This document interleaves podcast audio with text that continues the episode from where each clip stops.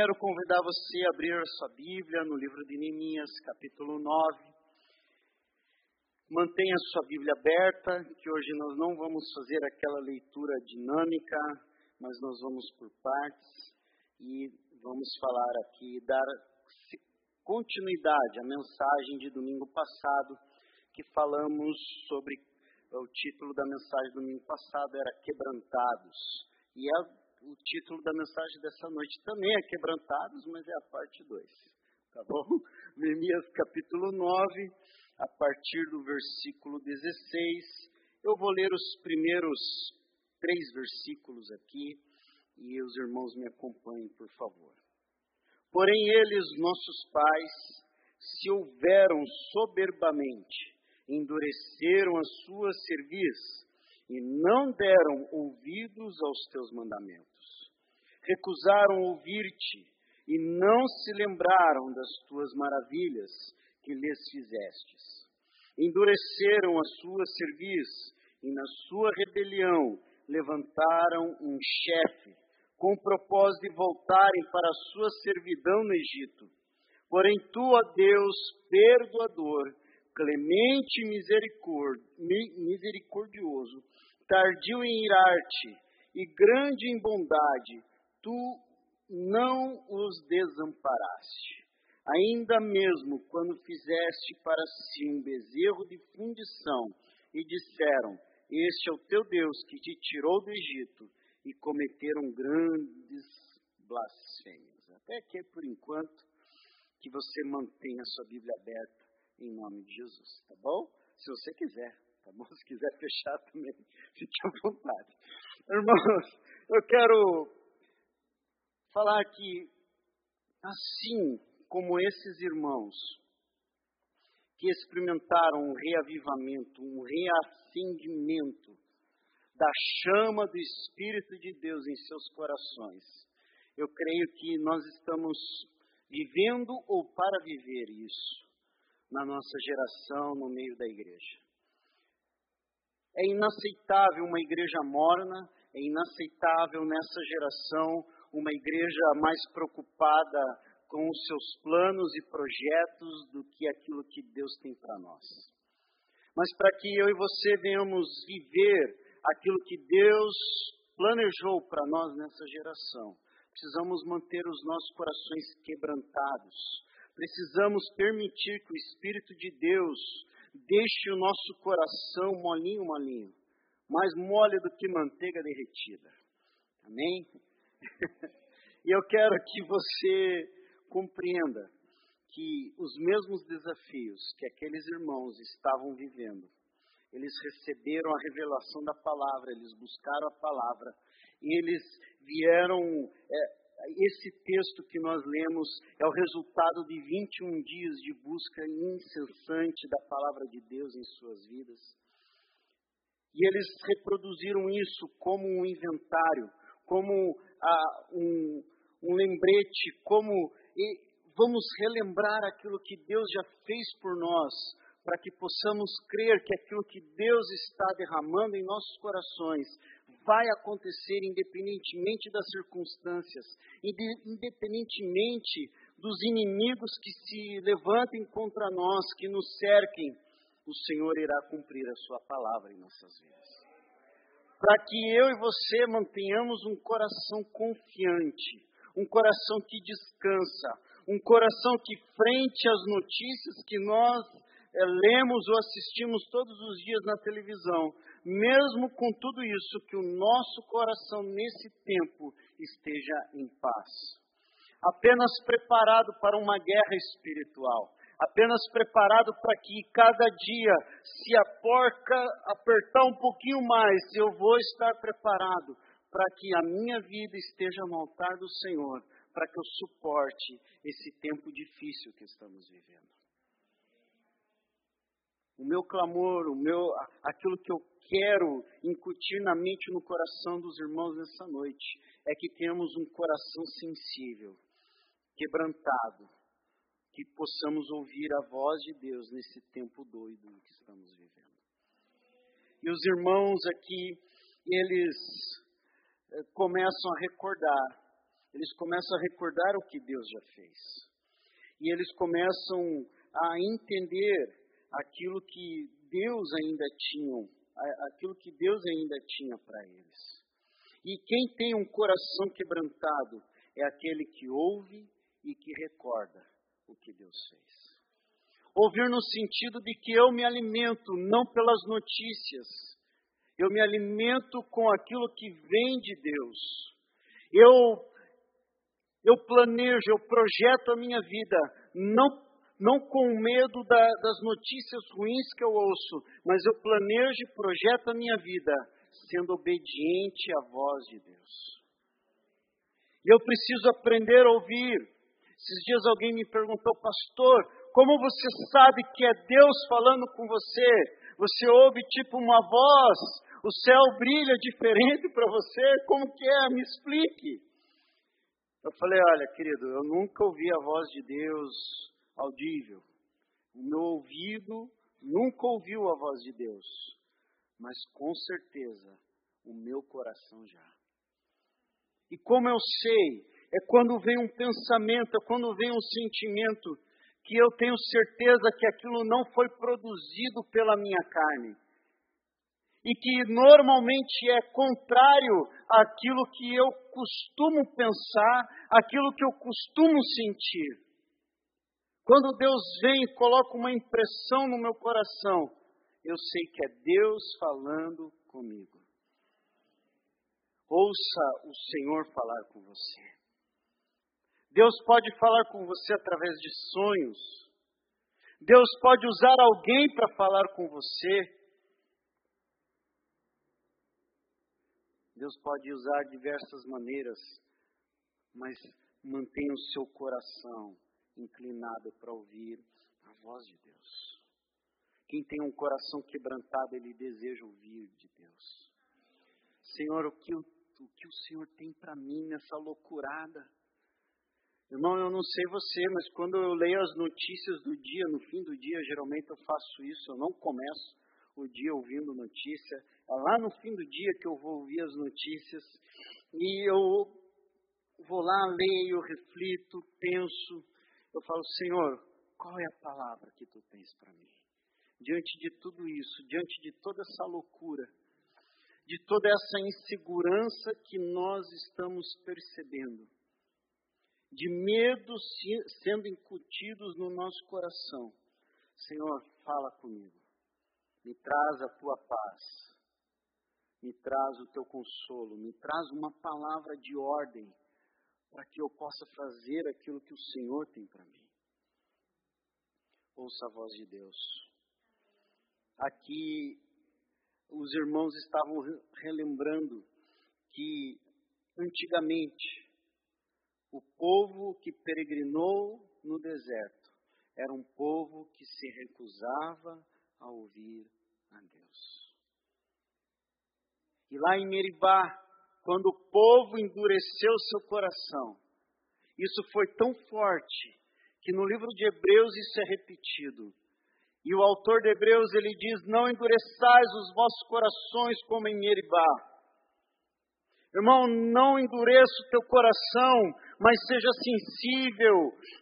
Deseje ter um coração quebrantado diante dele.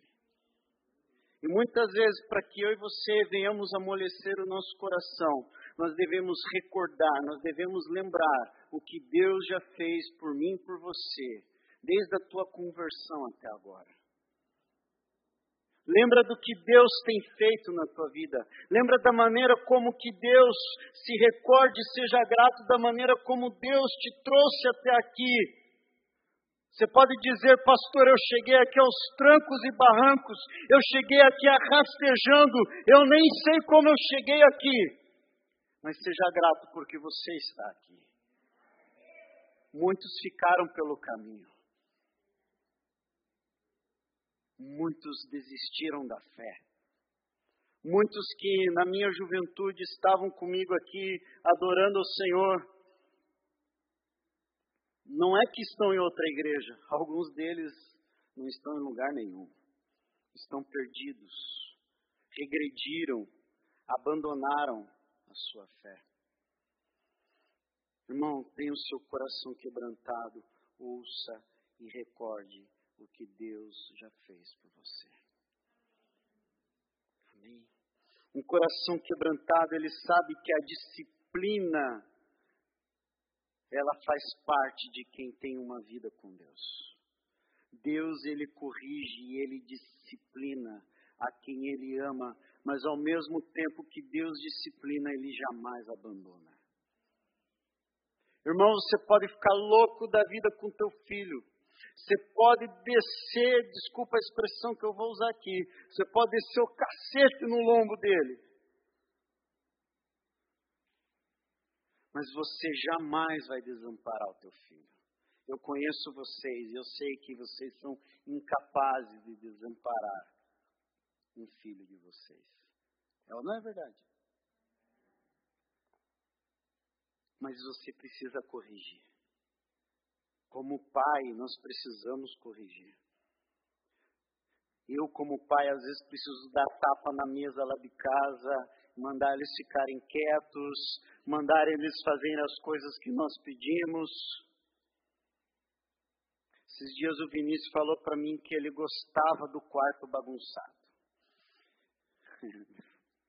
Eu falei, filho, você pode gostar, mas eu, a tua mãe, não gostamos. E não interessa o que você gosta. Você vai limpar o teu quarto. Irmão, você acha que eu estou maltratando meu filho? Não, eu estou querendo ensinar algo bom para ele.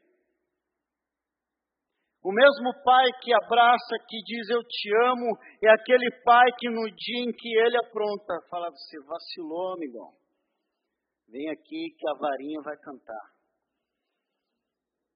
O nosso Deus não é diferente, irmãos. Às vezes nós precisamos de uma varada.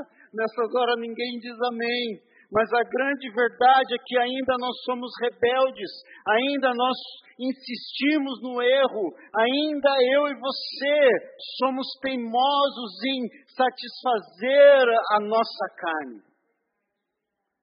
E por isso que muitas vezes Deus nos disciplina versículo 19 diz assim: Todavia, tu, pela multidão das tuas misericórdias, não os deixaste no deserto. A coluna de nuvem nunca se apartou deles de dia para os guiar pelo caminho, nem a coluna de fogo de noite para lhes alumiar o caminho por onde haviam de ir aquele povo teimoso, aquele povo que se rebelava, aquele povo que escolheu um líder e que queria voltar para o Egito por causa das cebolas. Esse Deus que ouviu todos esses desaforos, ele não desamparou aquele povo. Ah, irmão, se eu fosse Deus, eu ia falar: dois diazinhos sem nuvem para vocês aprenderem.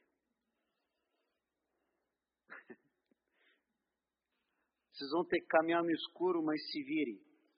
Não vai ter coluna de fogo nenhuma. Andem no escuro, tropecem, caem, se machuquem para ver se vocês aprendem. Não é assim que Deus age. Ele nos corrige sim. Ele nos disciplina sim. Mas Ele jamais nos desampara. Amém? Vire por irmão que está ao teu lado e fala assim: Deus jamais vai te desamparar. Amém? Um quebrantado é alguém que recebe na sua vida provisão espiritual, física e material. Espiritual, física e material.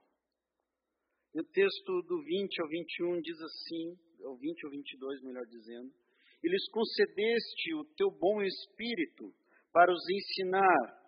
Não lhes negaste para a boca o teu maná, e água lhes deste na sua sede.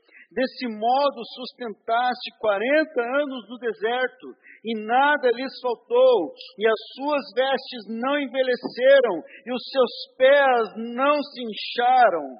Também lhes deste reinos e povos, que lhes repartiste que lhes repartiste em porções. Assim possuíram a terra de Sião, a saber, a terra do rei de Esbom, e a terra de Og, rei de Bazã. Nesses três versículos, nós podemos perceber, queridos, que quem tem um coração quebrantado, que quem está com o Senhor, ele vai receber da parte de Deus essas provisões. Amém? Quem já teve um, um tênis, um sapato que já durou, durou além da conta, além daquilo que você imaginava? Quem já teve uma calça? A minha mãe conta que quando ela, é, antes de ela ter a gente, ela dava aula, né? E uma aluna reparou que a minha mãe só tinha duas calças. Ela usava uma, lavava, punha para secar, usava outra.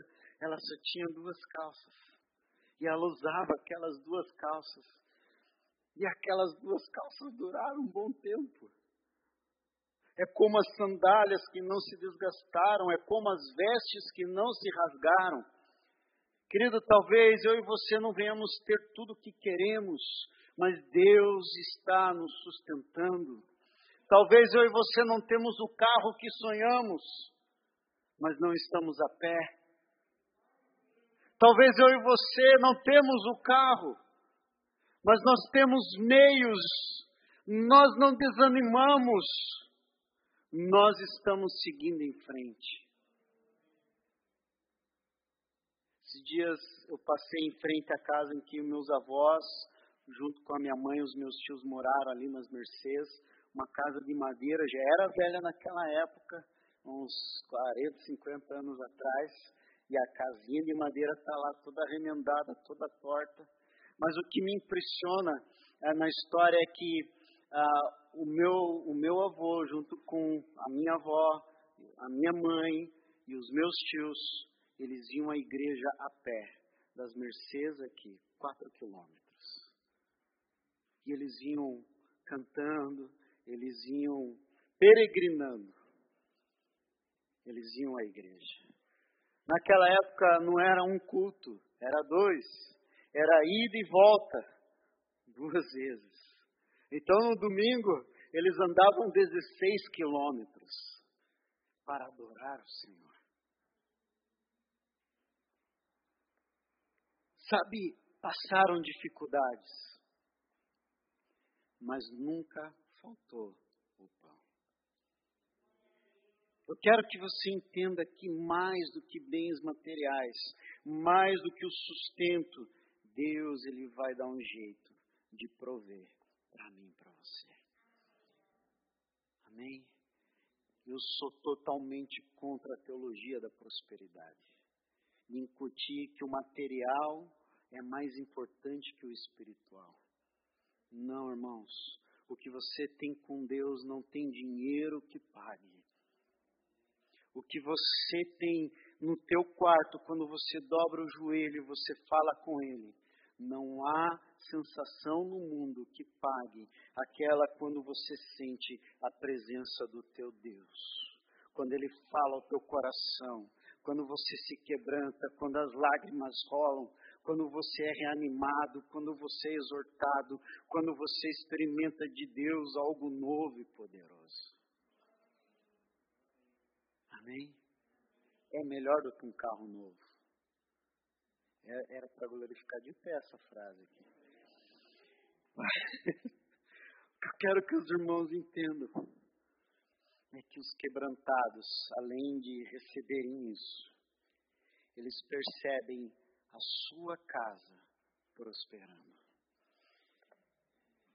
23 diz assim: Multiplicaste os seus filhos como as estrelas dos céus, e trouxestes a terra de que tinhas dito aos seus pais que nela entrariam para possuírem.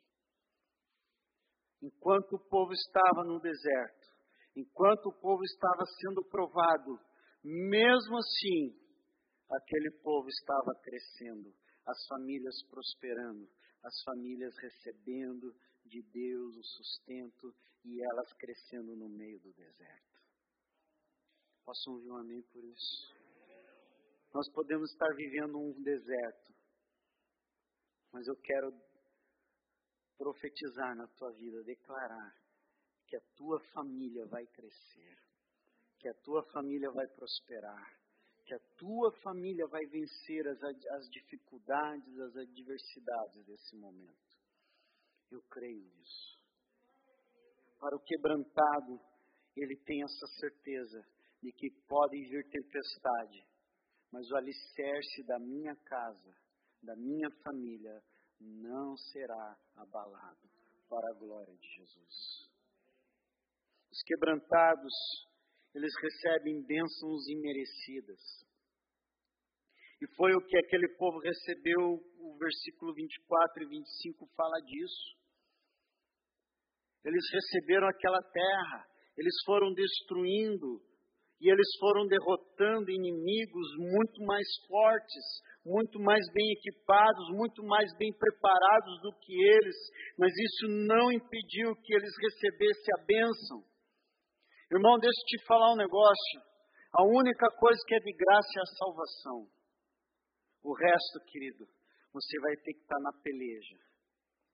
O resto você vai ter que estar na luta. O resto é jejum e oração. É joelho no chão. Como que era, como que era aquela musiquinha? Jejum e oração para vencer a tribulação. Lembra dessa? Né? A gente cantava direto. Faz tempo que não canto, que eu nem lembro direito a ordem da letra. Mas era isso. E nós hoje precisamos resgatar isso.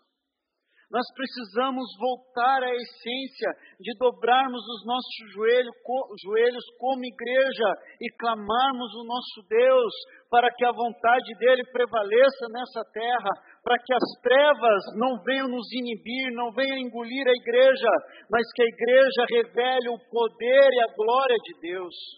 Para que a igreja demonstre, através da sua busca ao Senhor, que há poder no nome de Jesus eu tenho uma certeza no meu coração, eu não sei o que vai acontecer. Podem muitas coisas deixarem de existir daqui a um tempo. Mas tem uma coisa que vai existir até o fim, é a igreja do Senhor Jesus. Como ela será, não faço ideia. Mas eu sei que as portas do inferno não prevalecerão contra a igreja. Não imagine que a igreja está acuada, não imagine que a igreja está ah,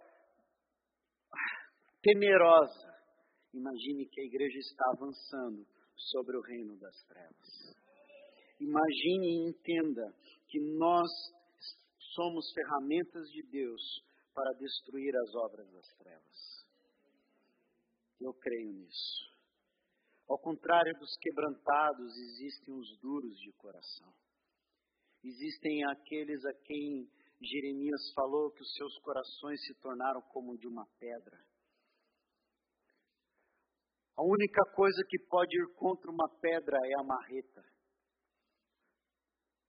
Eu não sei se você já desceu a marreta numa pedra. Na primeira, na segunda, talvez você não vá ver diferença nenhuma, mas uma hora aquela pedra ela vai quebrar. E o que eu quero dizer com essa imagem é que se talvez o teu coração está endurecido para as coisas de Deus, se faz tempo que você não sente a presença dele, eu quero declarar que a marreta está aí. Eu quero que você entenda que o teu coração vai ser esmiuçado, não para te destruir, mas para te dar um novo coração. E um coração duro é aquele que rejeita Deus, a sua mensagem, e aqueles que anunciam a mensagem.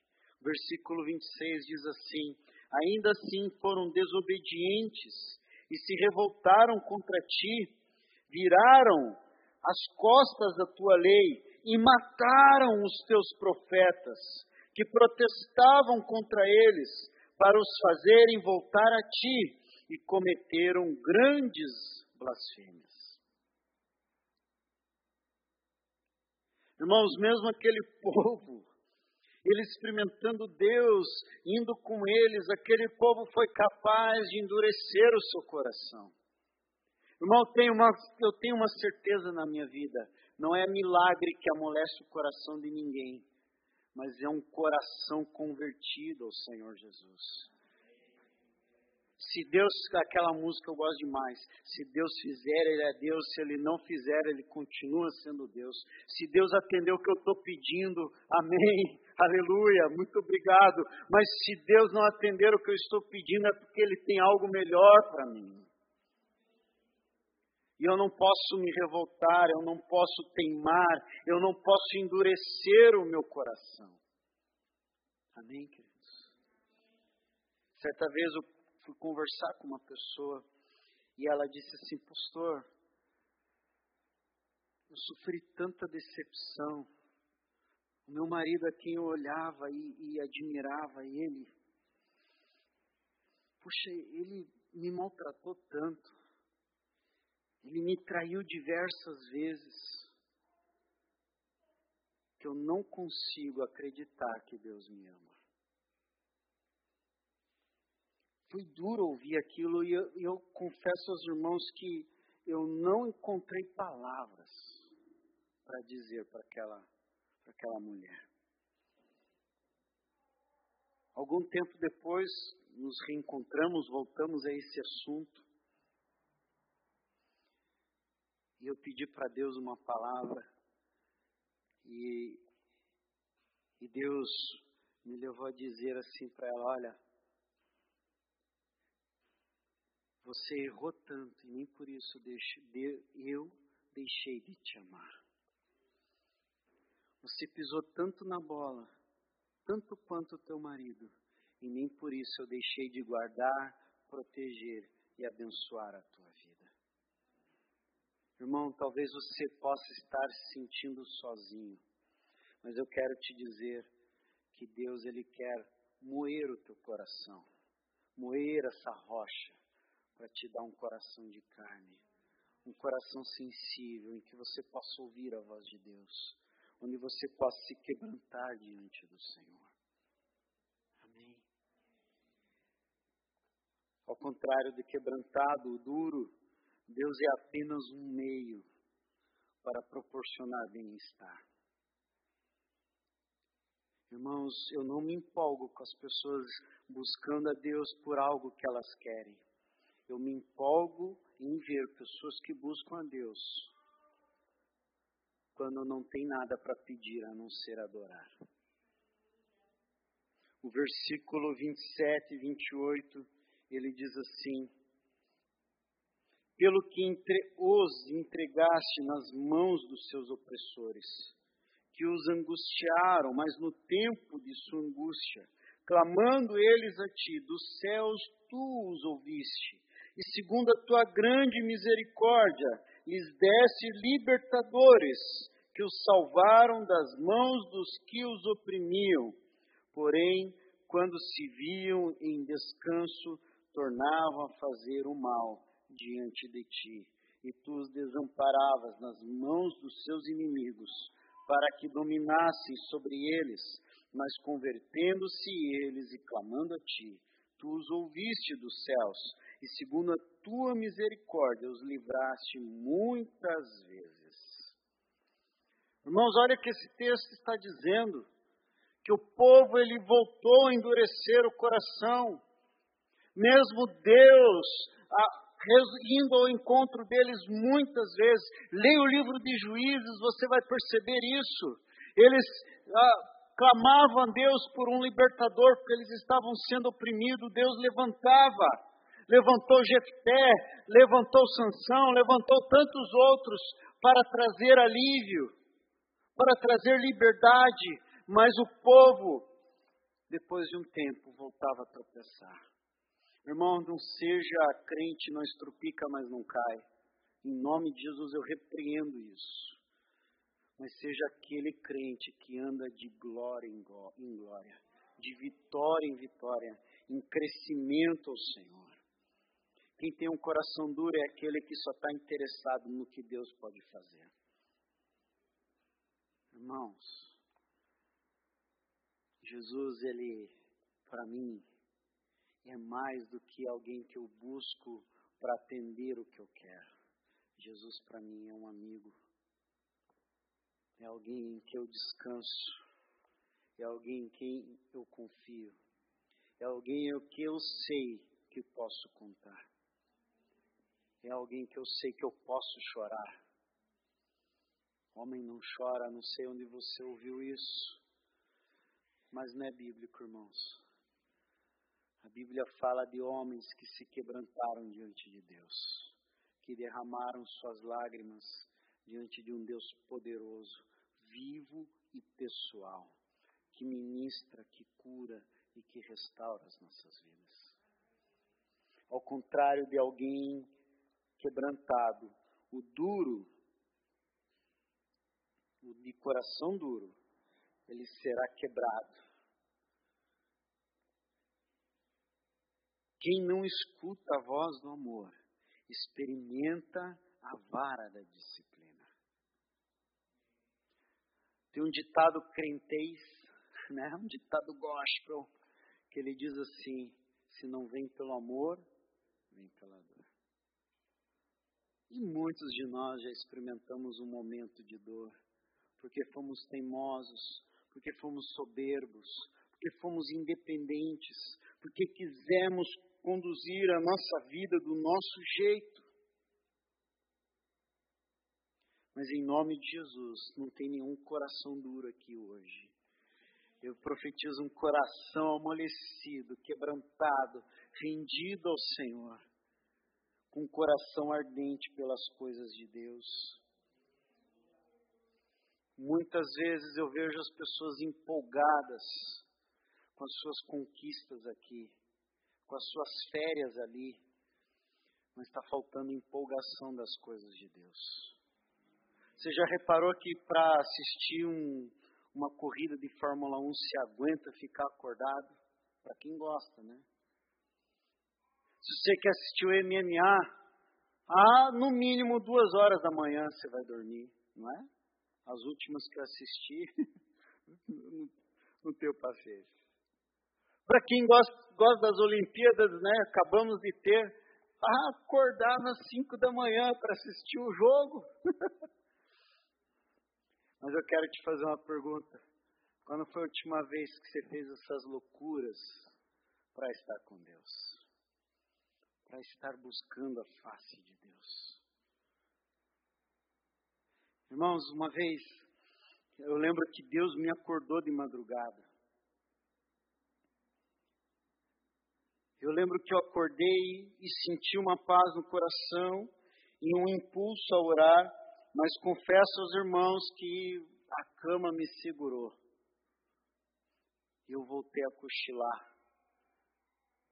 Passado algum tempo, eu acordei de novo. Agora eu estava com uma dor de barriga.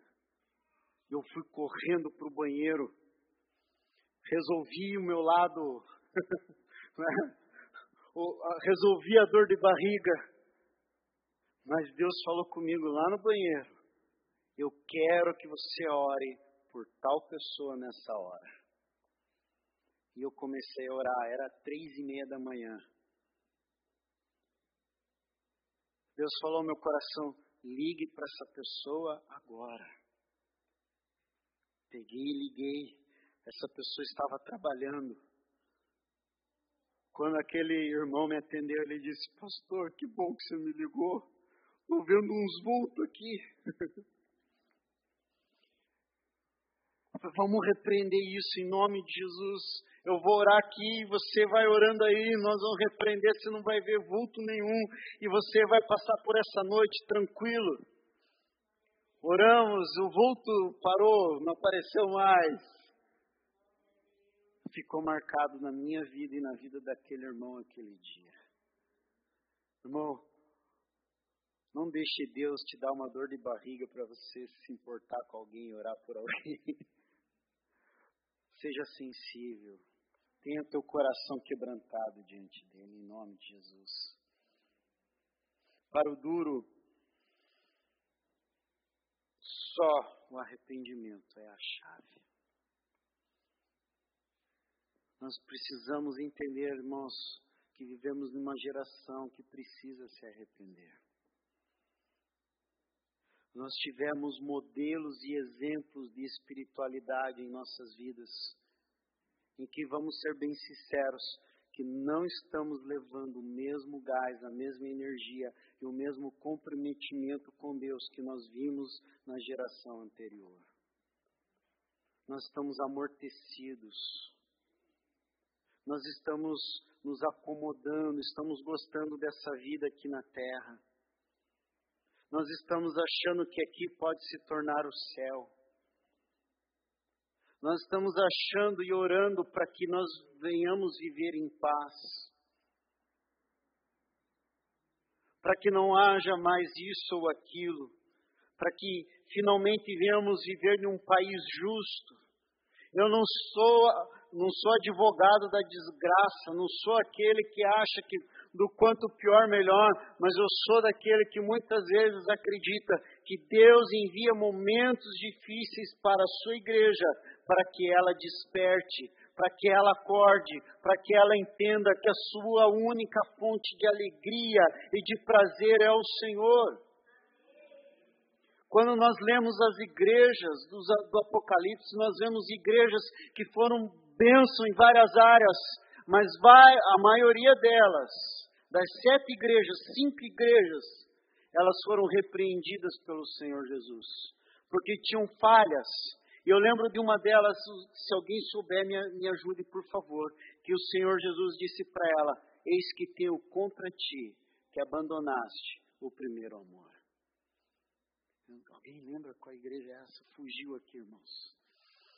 Se alguém quiser pesquisar aí e me falar daqui a pouco, vai ser um prazer. Sabe, nós somos essa igreja que abandonou o primeiro amor, que estamos, irmãos, se, ai, meu Deus, eu, tô, eu não quero falar da carne, mas eu quero falar um negócio aqui para vocês. Você sabia que existem crentes céticos? O que, que é crente cético? Que não acredita que Deus pode fazer.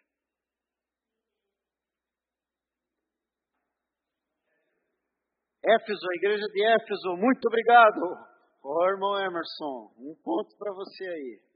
É? Um dia eu pago um dog para você.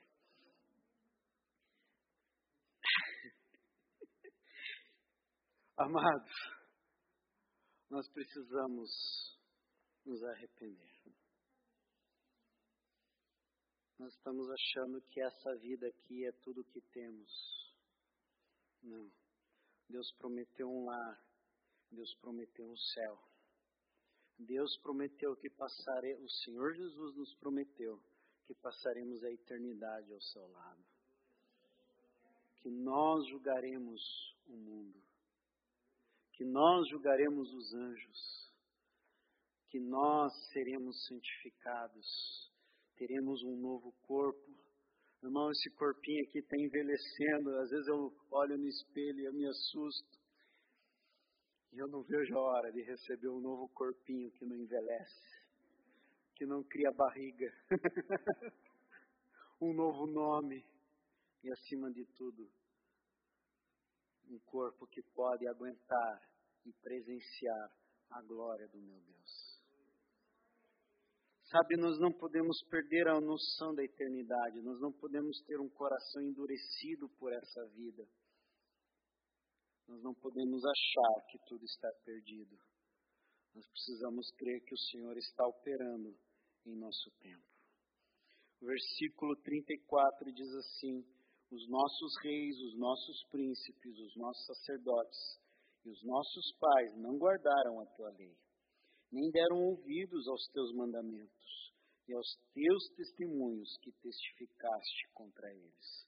Pois eles, no seu reino, na muita abundância de bens que lhes deste na terra espaçosa e fértil, que puseste diante deles, não te serviram, nem se converteram das suas más obras.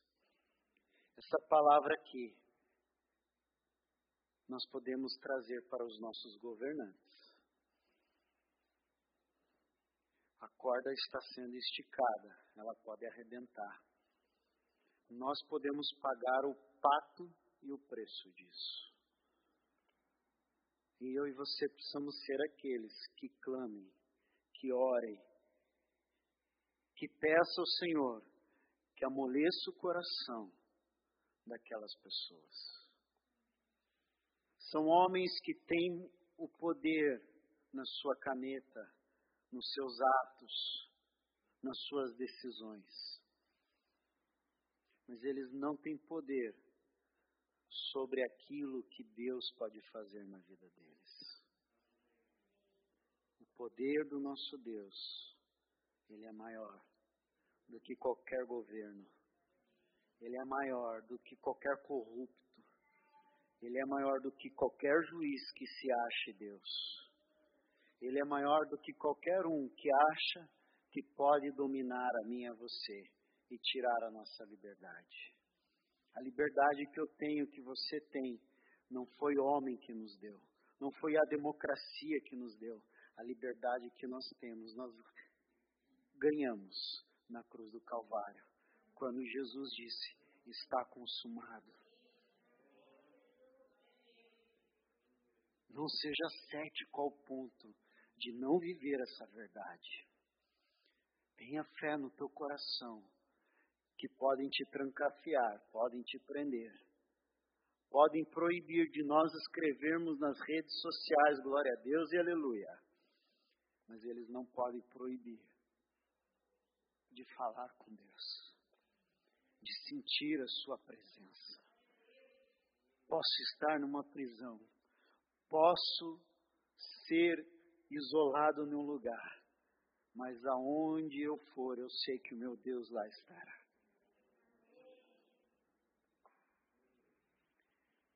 Tenha o teu coração quebrantado, para que você não perca a fé, a esperança e a confiança que nada pode impedir o avanço da igreja do Senhor Jesus. Sabe, irmãos, eu e você precisamos ser libertos da ingratidão. Olha o que Deus já fez na minha na tua vida. Olha o que Ele prometeu que vai fazer. E Deus não é homem que minta, nem filho do homem para que se arrependa aquilo que ele falou, ele vai fazer. Em meu coração há uma convicção e que não importa o que aconteça nesse país, a minha fé, a tua fé, a igreja do Senhor Jesus não será abalada. Confie nisso. Se Deus é por nós, quem será contra nós? Não há governo, não há principado, não há potestade, não há juiz, não há deputado ou senador que venha tirar o que nós temos. Nós somos livres, fomos libertos pelo Senhor. E para que essa verdade não perca eco no teu coração, se quebrante diante dele. Reconheça, vamos reconhecer que temos falhado, que somos uma igreja falha, que somos pessoas falhas, que precisamos crescer na graça e no conhecimento do nosso Senhor Jesus, que precisamos nos voltar, que precisamos voltar ao primeiro amor, que precisamos experimentar aquela paixão que uma vez sentimos. O Senhor espera isso de mim, de você, meu querido. Amém? Douglas, vamos tocar alguma música que fale de voltar ao primeiro amor. Eu não, pode ser aquela antigona, ou pode ser a, a essência da adoração, alguma coisa aí, mas vem para cá, meu filho e vamos adorar o Senhor. Eu quero que você entenda que Deus tem coisas tremendas para mim, para você. Amém? Se coloque em pé em nome de Jesus.